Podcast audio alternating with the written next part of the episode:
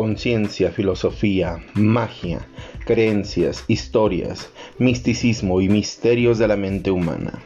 En Príncipe de la Oscuridad buscamos revelar luz a través del oculto de nosotros mismos. Bienvenidos a un podcast que lo único que busca es dejarte con más dudas de las que llegaste. Pues nuestra única misión es que descubras que hay luz hasta en lo más profundo del abismo. Esto es Príncipe de la Oscuridad. Muy buenas noches, les habla su host Francisco Ramírez. Es un gusto estar con ustedes nuevamente. Esto espero que no, no llegue a un fin. Es algo que realmente estoy disfrutando mucho compartir con ustedes. Y de corazón todo lo que les platico por este medio.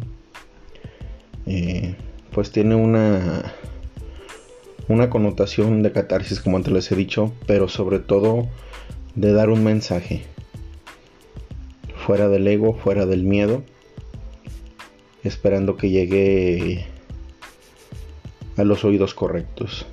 Y si no, un placer estar en tu vida.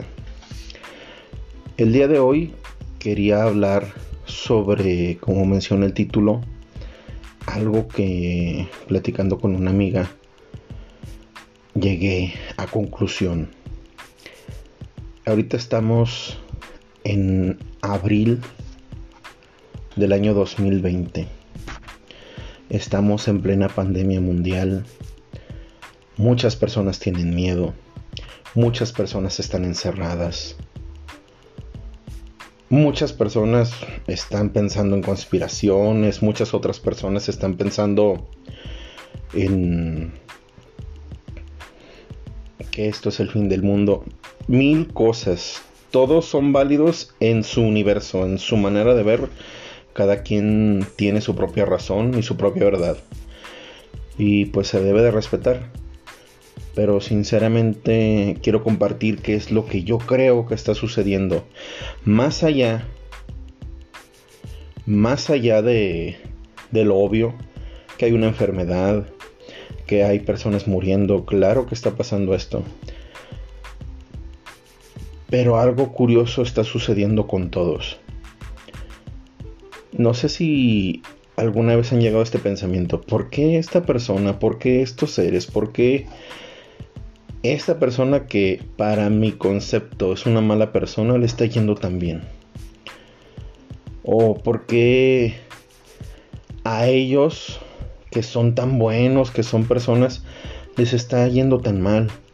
O sea, hablamos de la desigualdad en el mundo, de, de un montón de pensamientos donde todos, indistintamente de que sea algo bueno o malo, sino simplemente circunstancial, no estamos a la par. Pero ahorita yo creo que más de un 80% de la población completa estamos en un punto de estar resguardados en nuestra casa, nuestra casa, de estar de alguna manera privados de libertad, de alguna manera privados tal vez de dinero. Eh, algunos tuvimos que cerrar negocios, algunos se les despidió. O sea, estamos en un momento en el cual muchos, muchos, muchos, muchos están empatados. Y me podrás decir mil ejemplos que no, pero quiero que me sigas en el viaje quiero que observes más allá de, un ejemplo mundano, que observes hasta los países completos, o sea, cómo países tan poderosos están sucumbiendo, están, no digo que derrotados, pero sí no en todo su poder. Y yo lo observo a nivel personal. Y me lleva una reflexión. En este momento la humanidad, a este día, estamos como en una crisálida. Estás guardado en tu casa. Si es que estás cumpliendo algún tipo de cuarentena o estás eh, exponiéndote en el exterior pero a final de cuentas estás en un, en un medio ambiente donde existe cuarentena, donde muchas personas están guardadas. Yo me he fijado que hay solo de dos tipos de personas de las que están en cuarentena. Todos se están volviendo locos, eso no tiene, no es como distintivo. Eh, lo digo en tono de broma. Pero hay solo dos tipos de personas, más allá de eso, de la locura o de hacer cosas chistosas. Lo que he observado es que hay personas que han entrado en una reflexión profunda, han entrado en un diálogo interior y están aprendiendo algo nuevo, desarrollándose, creciendo, entendiendo que lo que algún día oyeron, todos hemos oído, no, es que no tengo tiempo para hacer esto. Ahorita tú puedes aprender un idioma fácilmente. Puedes aprender una habilidad. No te estoy... Te invito a que lo hagas si quieres. Porque al final de cuentas es tu tiempo. Y para mí una de las cosas más valiosas es la libertad. Tú sabes qué haces con esa libertad. Pero lo que sí para mí es de admirar es que una persona en estas circunstancias, en este momento, con la ansiedad, con las crisis que están dando, con el mundo revolcado como se está poniendo, en vez de entrar en pánico, en, vez de volverse locos o en vez de volcarse hacia los vicios, está teniendo un crecimiento personal. Está teniendo... Está queriendo dejar una marca.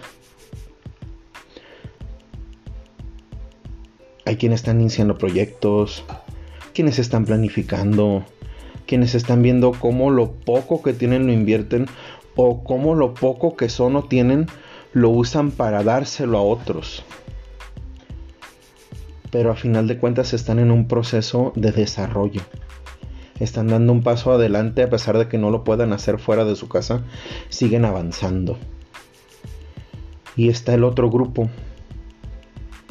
Que yo te puedo decir lamentablemente, también ellos son libres, ellos pueden decidir lo que ellos quieran. Pero observo, y lamentablemente gente que conozco muy cercana, que se tiende a los vicios, que piensa que esto es una mentira. Pero sucede algo curioso. No porque quiero que creas o no, tú sabes. Pero he notado que estas personas que están en ese en ese tren mental de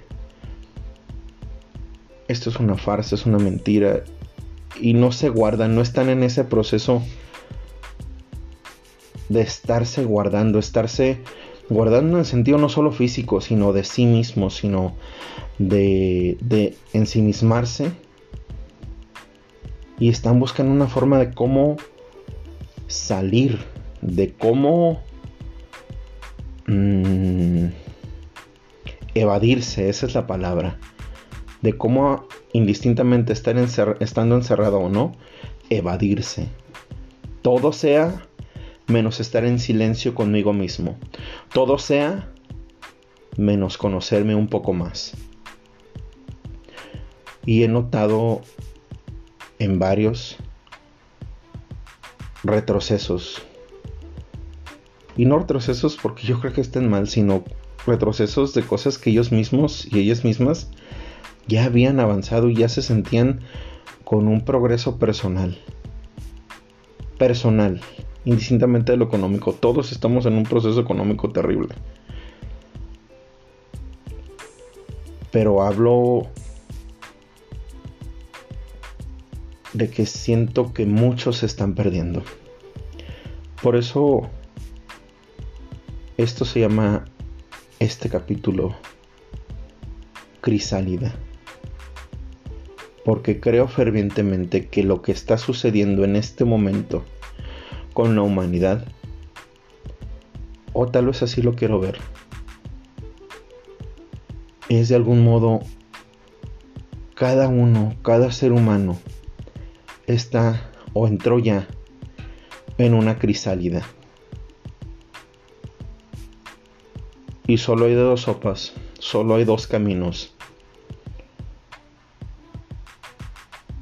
O sale siendo una mariposa que aprendió a volar, o sigue siendo el mismo gusano, o peor, del que entró en ella. Muy buenas noches.